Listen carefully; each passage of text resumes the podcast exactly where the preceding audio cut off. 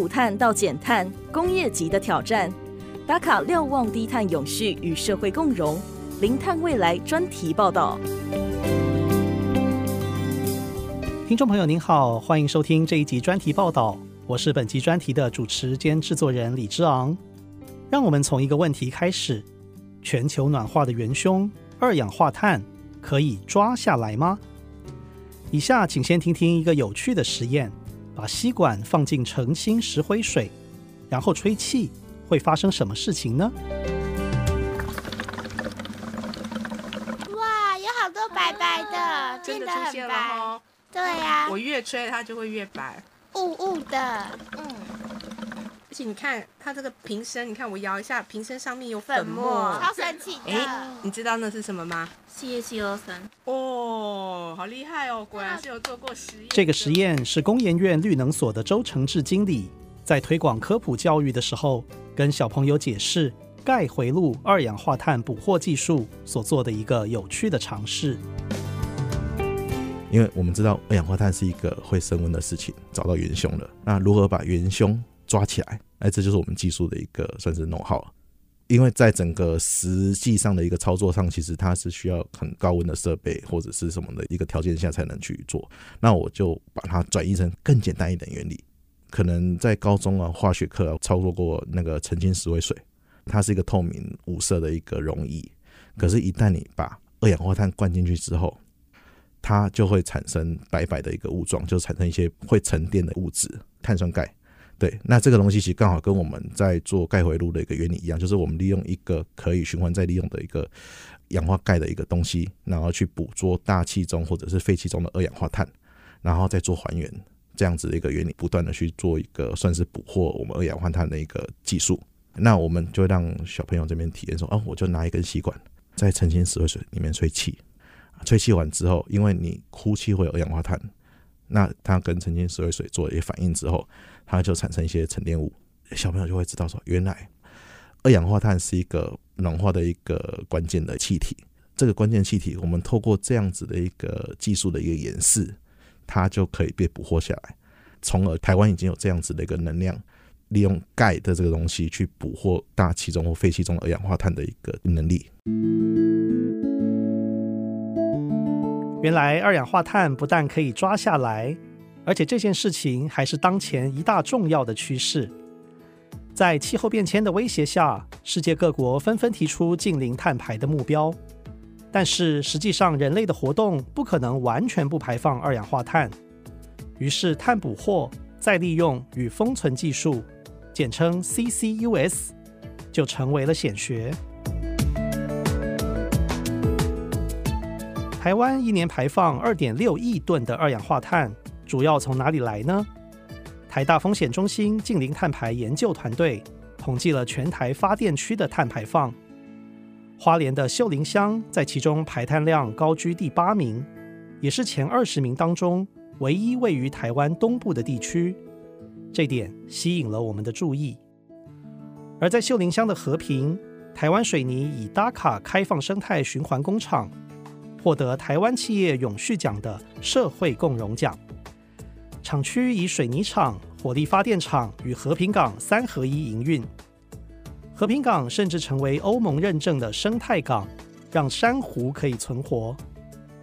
而刚才我们提到的钙回路二氧化碳捕获技术，这个技术在亚洲最大的试验场也在和平水泥厂内。他们具体的成果如何呢？令我们非常好奇。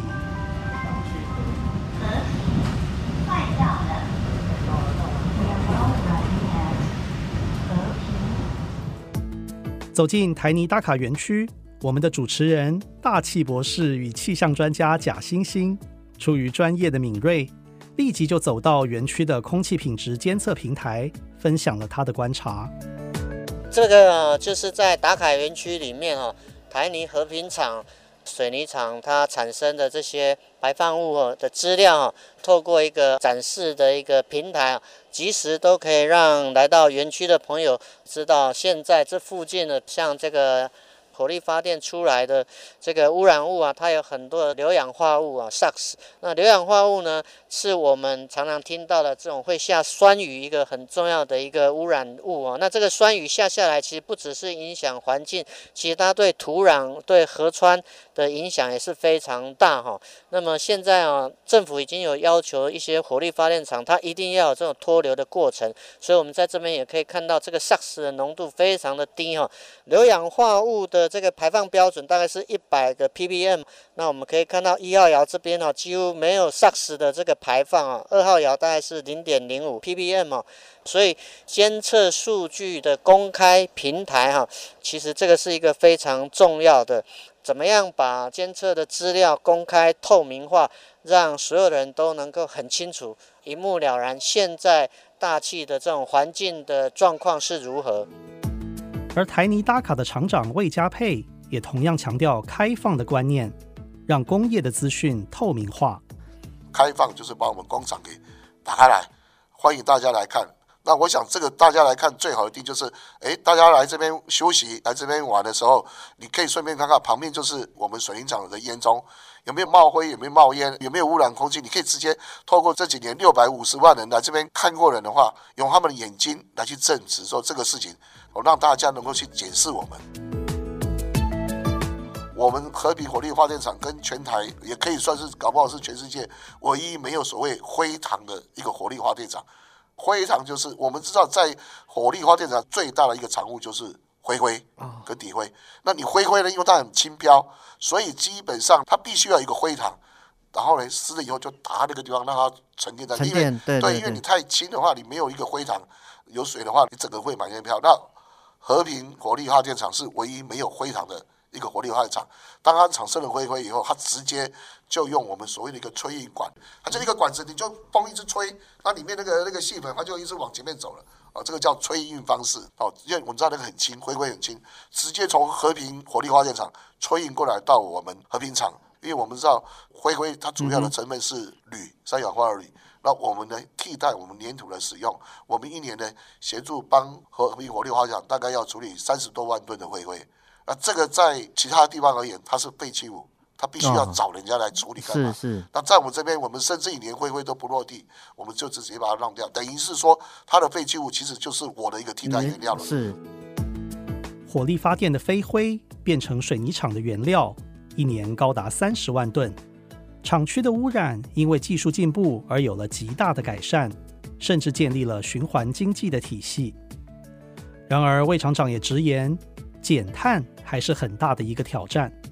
这个故事要从水泥业排放二氧化碳的来源说起。在整个过程当中分两块，一个就是原料。我们知道这个水泥大部分百分之八十五是来自于石灰石啊，石灰石它的化学式是 CaCO3，它在高温以后呢，它会变成 CaO 加 CO2。然后它大概会占整个过程当中大概有百分之六十左右的一个量，然后另外部分呢，就是来自于，因为我们知道要高温烧就要煤炭，另外百分之三十几就来自于煤炭，在我们燃烧过程当中所产生的 CO2。那因为钙回路它当初的设置是把里面的烟拉过来，我们再去，它主要里面的成分就是石灰石，CaO，CaO 以后再去跟。里面的二氧化碳结合变 CaCO 处理以后，再出来加热，它再吐出来，把它的二氧化碳捕捉下来。但是它因为它的成本相当高，它是属于一个外部的，因为你拉它淹过来。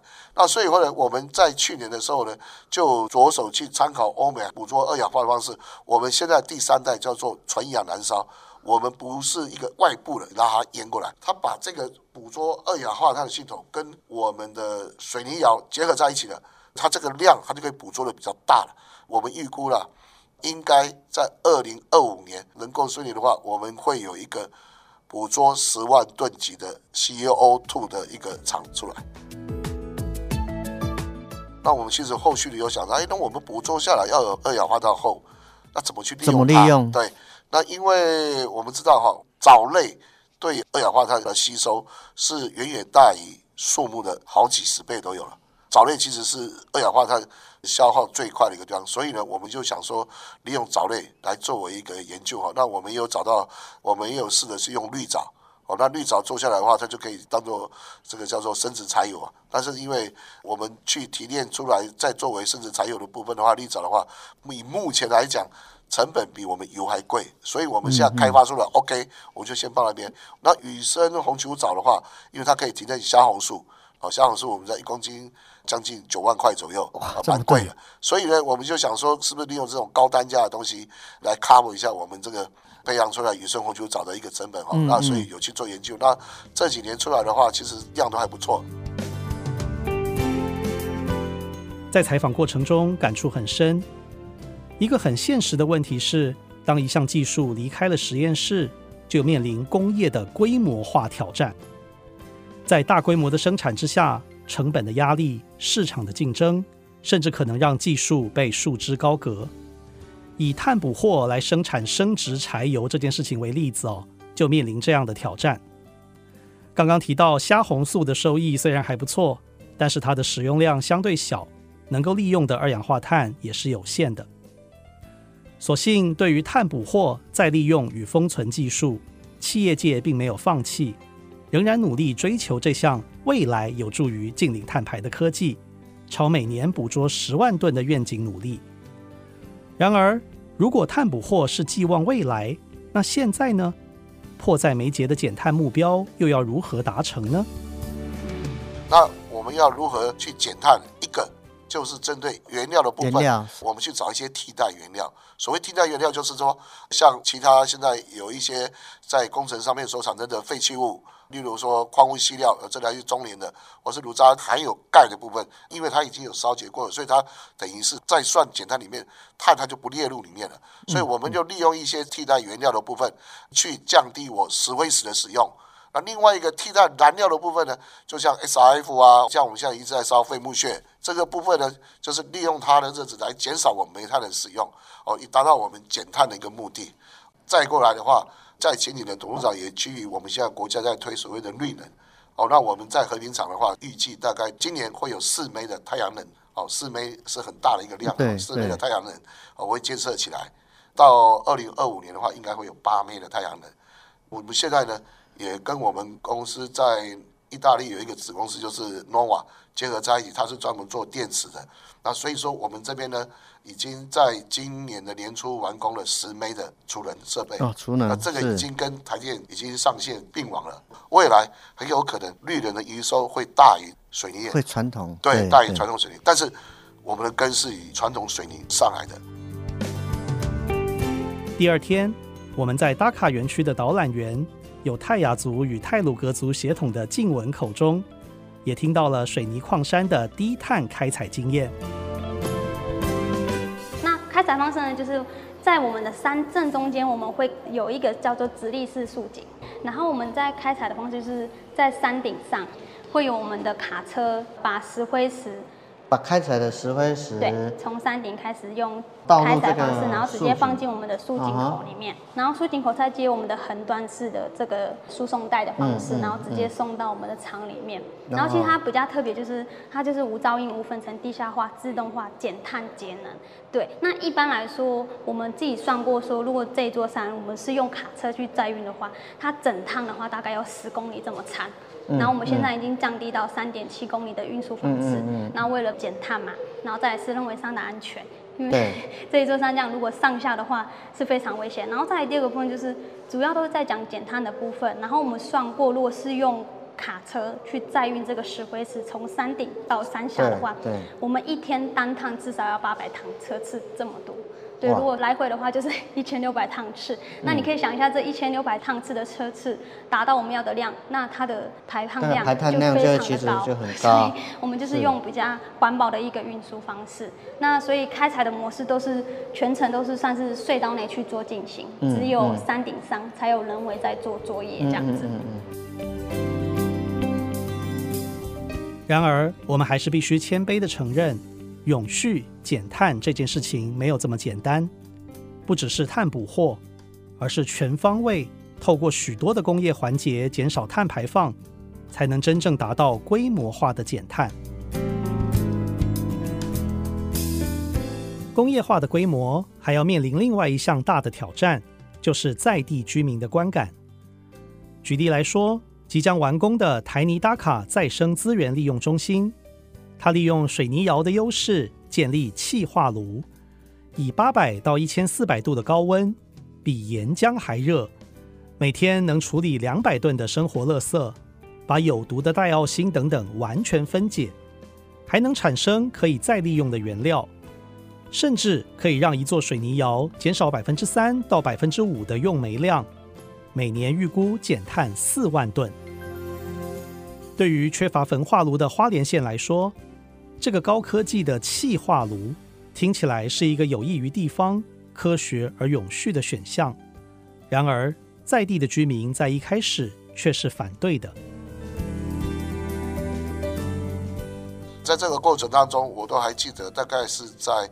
二零二零年的时候，嗯、那时候为了气化炉，我们要跟当地村民做一个宣导的时候，那时候当地的村民很多人反对，包括当时的村长。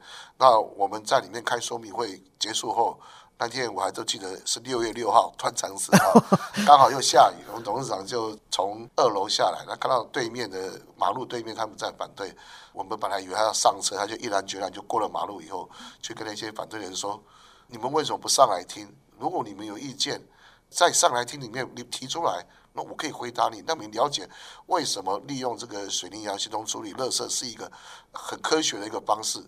然后再过来，董事长就觉得我们少了一个跟村民沟通的一个平台，因为村民有很多意见没办法反映。在二零一九年的十月的时候，董事长就说：“那我们就在这个地方办一个打卡。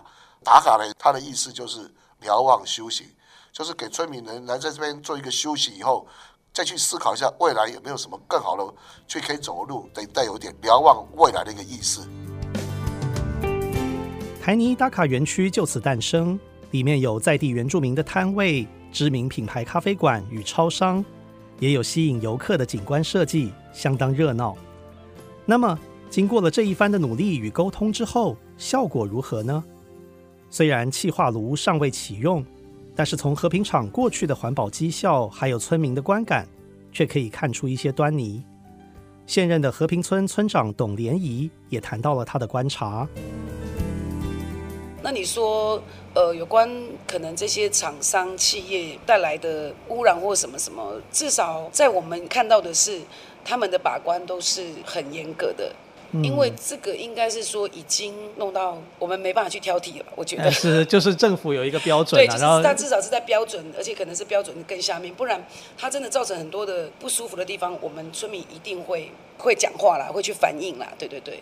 只是可能台里有有时候偶尔会冒黑烟呐、啊，然后村民就赶快问说，哎，怎么会冒黑烟什么？那可能他们就是什么几号机跳机，就是马上给他修复什么什么这样子，对对，就是会有这种状况，但是这几率真的很低。也许一年一两次吧。哦。我前几年是有遇到过，就是我们都有群主嘛，和平村的赖，然后村民就会马上 po，哎，台里怎么冒黑烟？啊，然后可能台里的长官也会在里面啊，就啊，马上就就回复说，哦，可能几号机有失误什么什么，那现在已经在修理什么什么，啊，过没多久就就，就没有了。OK。遇到的是只有像冒黑烟这种啦，对对，对。OK，所以处理大概多久处理完？很很快啦，是当下可能几十分钟就就会处理掉。所以村民就还可以接受。对对对对对对对。持平看来，即使一家企业或工业区在过去的环保记录是可以被地方所接受的，还是需要持续监督，因为偶发性的公安污染依然是可能发生的。此外，不可忽视的一大关键还是经济面。许多人或许没有想过，秀林乡排碳全台第八。和平电厂不只为东台湾供电，甚至东电北送，提供北台湾大量电力，你我都可能是受惠者。但是在前二十名的排碳发电区，秀林乡也是平均所得最低的，人均所得的区位位于全台湾最少的百分之一。在秀林乡和平村克尼布部落的耆老高红桃、江彩莲对此体会很深。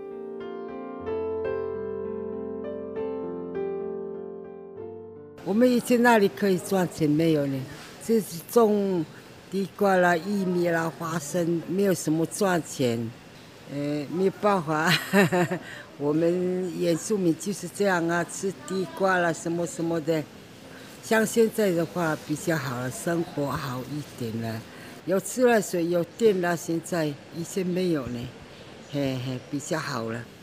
现在小孩子都在那边上班的话，男孩子有两个在这里，都是在台里里面上班，叔子也是也是在那边做了，比较生活比较好了，像，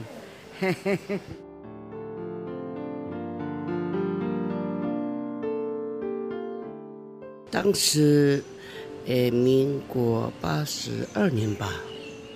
当时呢，这边台里公司啊，他们来征收地的时候，呃，工业家来征收地的时候，刚开始啊，这边的老百姓好像比较不同意。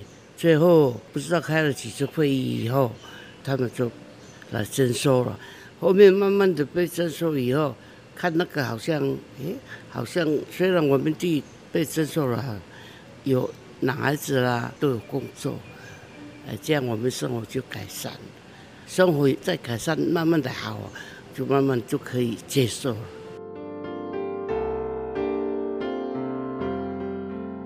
就业机会可不可以分享一下？就是和平厂嘛，然后之后可能气化炉嘛，然后还有打卡园区成立前后，呃，您对这个在地的就业机会的观察怎么样？呃，我觉得是台泥真的是做的很棒啊，真的是。至少有八成都是用我们在地的人，对，就是你说打卡那个就一定是。那你说气化炉，当然一些比较需要高学历的，我们这边就没办法。可是至少说在一些基本的操作的方面，对，就操作那些或者是一些比较文书行政简单的，也是七八成都是用我们这边的村民。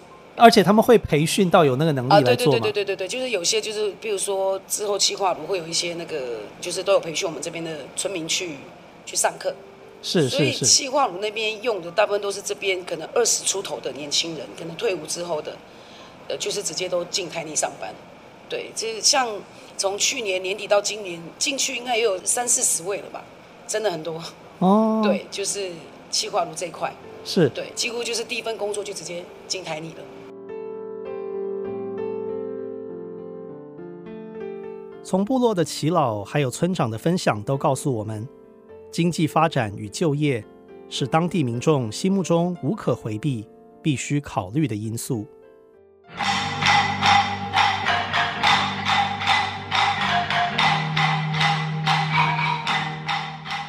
接着，您现在听到的是和平国小的泰鲁格族传统木琴演奏。随着孩子认真的敲击声，我们将目光转到当地的教育。大卡园区除了让在地民众有就业机会，也将营收投注在和平国小的教育基金。我们也听见孩子用乌克丽丽、用木琴弹奏泰鲁格族传统歌谣，或以减碳行动在碳币存折上收集碳币，让孩子进行碳交易和环境教育的实践。我之前就是很紧张，然后就会弹错，然后现在然后就老师教我，然后我就会很快的换到那个对的那个那个节奏。就是有那个歌词，然后我们就可以看着歌词敲，就拿棒子敲他们，很开心又很有趣。做回收然后换到碳币的过程，你有什么样的感想？比如说，哎，你觉得说做这些回收是不是更有动力？是不是很有意义？就是回收可以让那个地球的环境不会再恶化。嗯，这是自己该尽的本分，所以这个不是勉强的。哇，非常好的回答，对哇，所以我觉得这个环境教育啊，真的是。所谓碳币可以换取原住民家庭需要的东西，然而真正成功的教育却是让减碳深化在孩子心中。而对于打卡园区的教育合作，和平国小的艾石生校长也谈到了他的亲身经验。有一个契机，就是在去年的时候，啊，打卡叶总监就来拜访说：“哎，校长校长，我们想要做一个活动。”我说：“什么活动？”就是想做一个节能减碳这个活动。我说：“哎，我们学校也正要做这个活动。”嗯。后来他就把他的构想也想出来，我也把我的做法，目前的做法，还有碰到的一个瓶颈，也跟他聊了之后，后来在滚动了修正之后，我们讲说，我们来做一个叫做那个碳币存折啊，存折对，嗯碳币存折，然后透过碳交易，让学生去了解减碳的这个教育的活动。我们现在是跟打卡那边已经做了一个很好的一个活动的计划，只要学生有实施节能减碳的一个课程的时候，他就会给他多少的一个碳币。好，如果你有去废电池的回收，他也会直接给你换算成你获得多少的碳币，又把家长这边拉过来，你的当月的电费的那个账单，你的电费是多少，他会去换算说你可以得多少的碳币。哦，就是比去年用电少的话，对对对，他要做一个比较。啊，对，然后我们这边的话，纸类的回收，他会按照他的公斤数，每个人可以得到多少的碳币，所以他的这个碳币就就每一次的活动都会有增加增加。这个学期当中结束之后，就把所有的一个每次的活动，包含你爸爸妈妈配合的活动，全部累计总加，看你可以得到多少的碳币。打卡那边有一个奖励制度。多少的碳币可以换什么等值的东西？至于在地工业污染的疑虑，校长也以科学的方法，实事求是，透过相关单位的监督来求证。确实啊，我刚刚来和平这个学校，其实是心中有一个疑虑了，因为隔壁就是水泥厂，在那边又是火力发电厂，都是用燃煤的方式，我就在想，它的落尘量会不会很大？会不会影响学校的一个空品？所以我那时候就很好奇，然后联络那个工业局，然后我这边都有做一个空品的一个监测，环保局那边都有做，每天都会有那个空品那个监测车都在我们这边一直在看，还有每天的那个数字都可以看得出来，竟然都是呃标准的。所以我在想，应该就是没有所谓的空气污染的部分。后来再加上台泥针对空瓶这部分，它砸下了很多的成本在做一个空污的这个设备，所以没有所谓的空气污染的一个问题。而且我每天都在监控，在看那个空气有没有那个什么有没有异常异常，随时都手机可以看那 PSI 值，都可以看有没有不正常，其实都是 OK 的。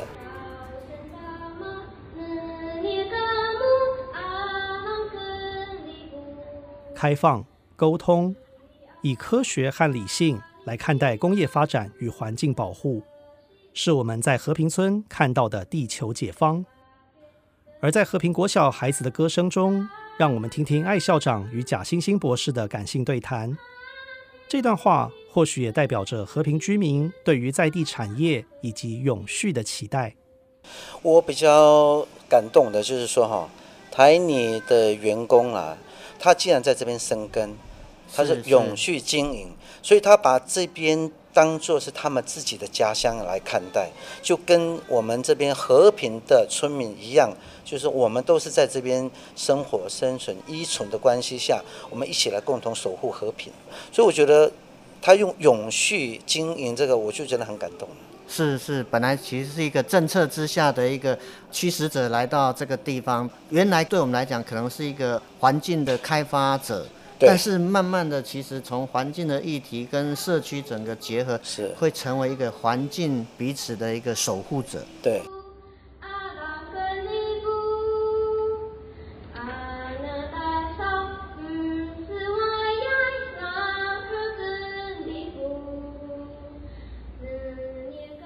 这是我的部落克尼布，它是一个美丽的地方。如果你们来这里，一定会爱上我们的部落。这就是我的部落，我所爱的克尼布。